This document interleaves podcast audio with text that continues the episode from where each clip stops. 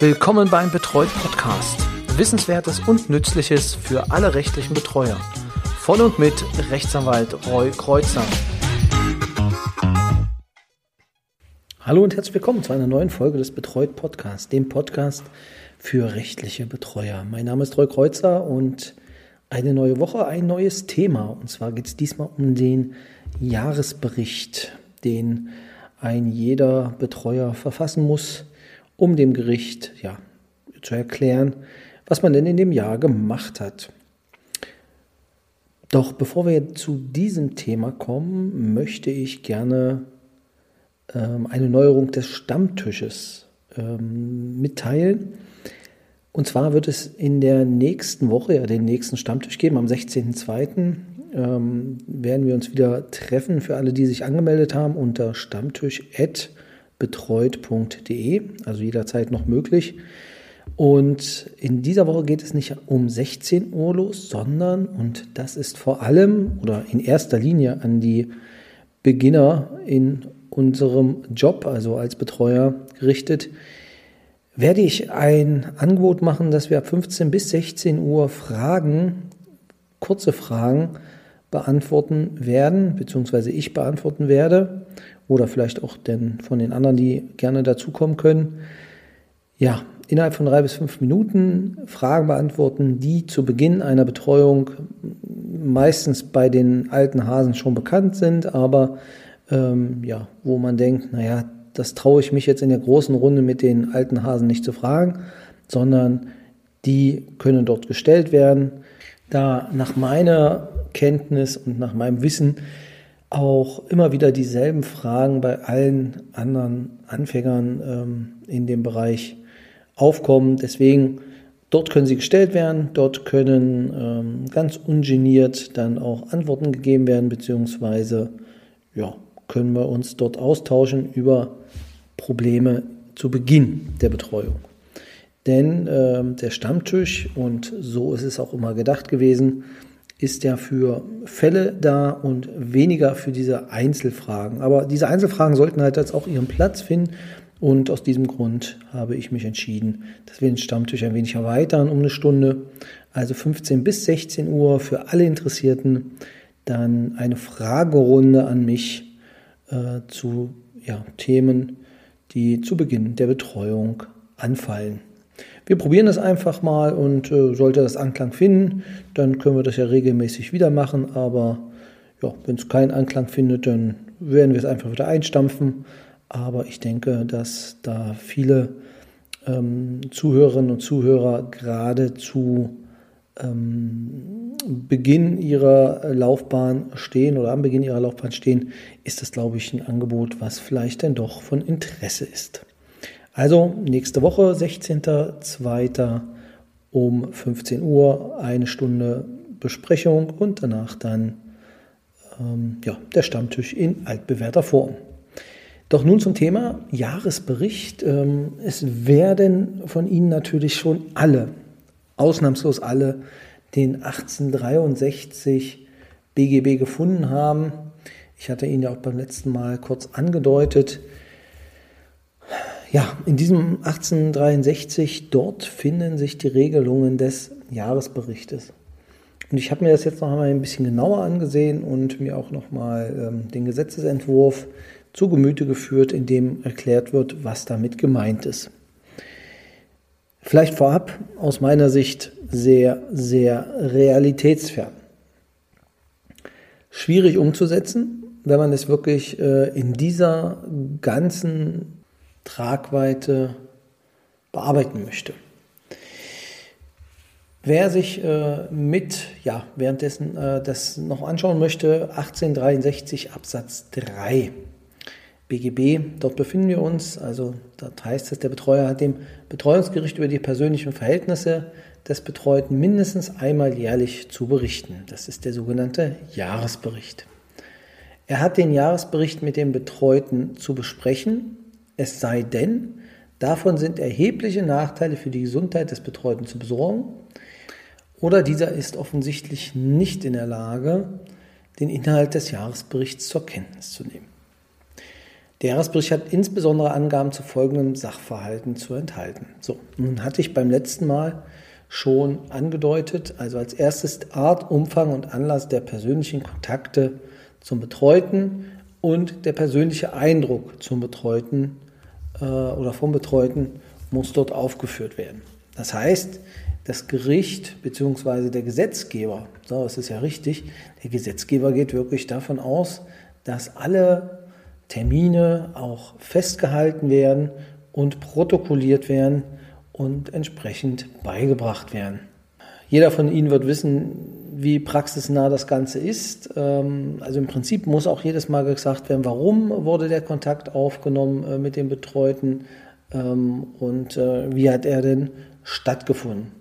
Aus meiner Sicht ist das eine viel zu überzogene Anforderung an den Betreuer. Ich kann es nachvollziehen, dass man natürlich möchte, dass ähm, das Gericht in etwa weiß, wie die Betreuung abläuft und ähm, was genau gemacht wird. Das äh, ist aus Kontrollsicht ist das natürlich absolut ähm, zu verstehen. Aber es muss natürlich auch sich im Rahmen halten. Das heißt, man muss äh, ganz klar sehen, dass das Verhältnis gewahrt ist. Also wenn ich einen Termin habe, der vielleicht 15 Minuten dauert oder 10 Minuten dauert und ich dann aber einen Bericht schreiben muss, der 30 Minuten dauert, beziehungsweise eine Zusammenfassung, dann äh, ist das aus meiner Sicht nicht mehr verhältnismäßig und verdoppelt quasi die, den Arbeitsaufwand, den man hat, weil es müsste eigentlich jede Korrespondenz müsste notiert werden. Schauen wir mal rein, was der Gesetzgeber in dem Entwurf ähm, sich dabei gedacht hat. Und zwar hat er gemeint, der Betreuer hat daher nicht nur darzulegen, wie häufig und in welcher Umgebung er den Betreuten getroffen hat, sondern auch, ob es weitere Kontakte etwa telefonischer oder elektronischer Art gab und was jeweils der Anlass für einen entsprechenden Kontakt war. Das ist natürlich äh, also fast unmöglich. Also man müsste dann jeden Tag nochmal seine äh, Telefonliste auswerten, um zu sagen, mit wem hatte ich jetzt Kontakt und warum und warum auch nicht. Ähm, halte ich für absoluten Wahnsinn, das zu tun. Was will das Gesetz damit? Natürlich, es soll äh, der Kontakt zwischen Betreuer und Betreuten soll äh, überprüft werden und der soll halt enger werden. Ähm, ja, es wird auch nochmal gesagt in, der, ähm, in, dem, in dem Entwurf, dass auch extra keine Mindestkontaktpflicht eingeführt wird.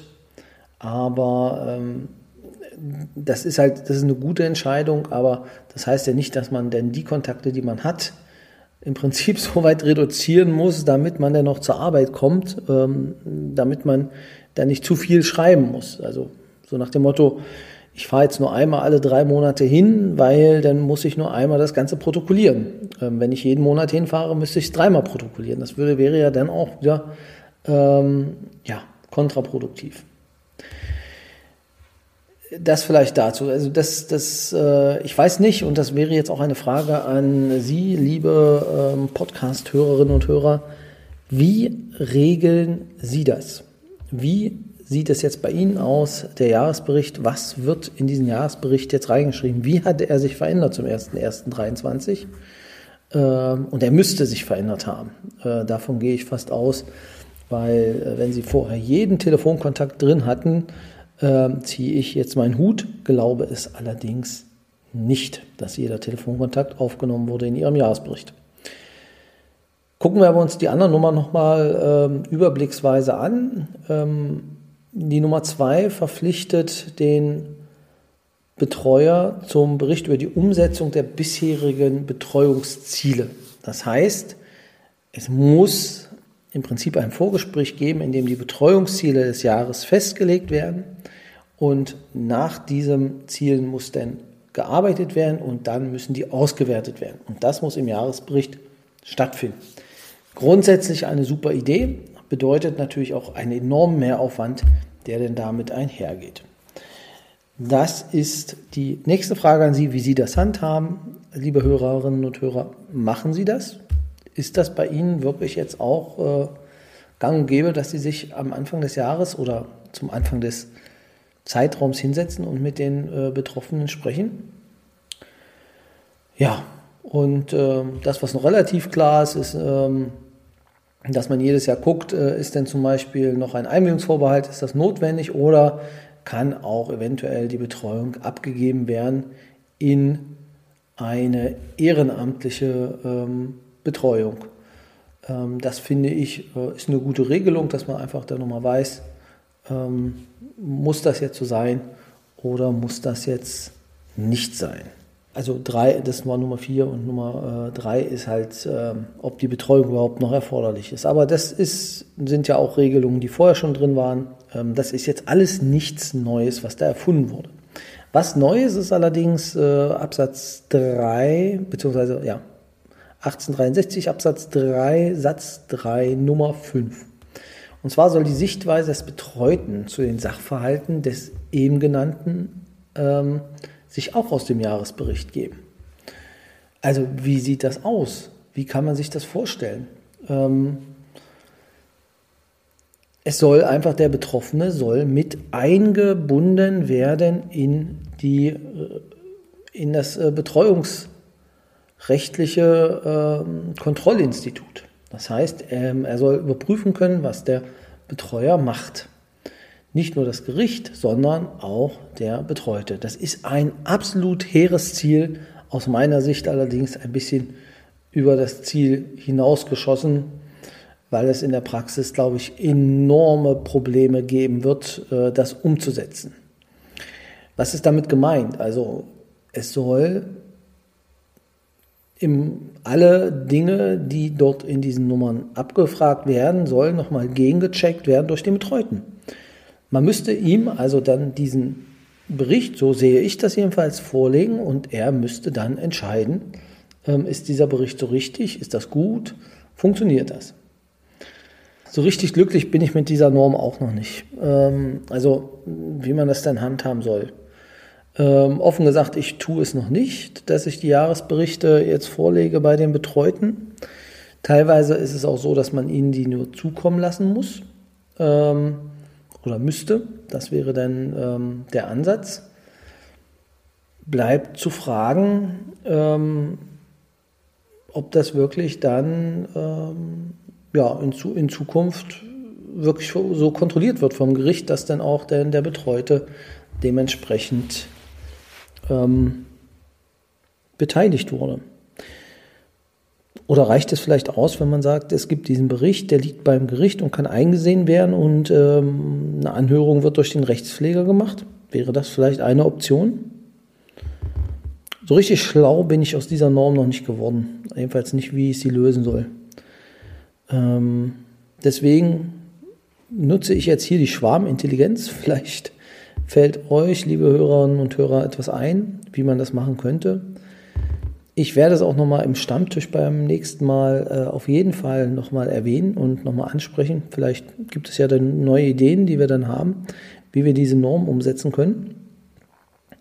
Ähm, also wirklich adäquat umsetzen können, also sowohl für den Betreuten als auch für den Betreuer. Ähm, weil es kann nicht sein, dass es ähm, eine, also eine Gefährdung der gesamten ähm, Situation gibt, wenn der Jahresbericht im Prinzip dem Betreuten nicht gefällt, ähm, dass er dann entsprechend nochmal umgeschrieben werden muss. Also dass im Prinzip der Betreute den Betreuer vor sich hertreibt.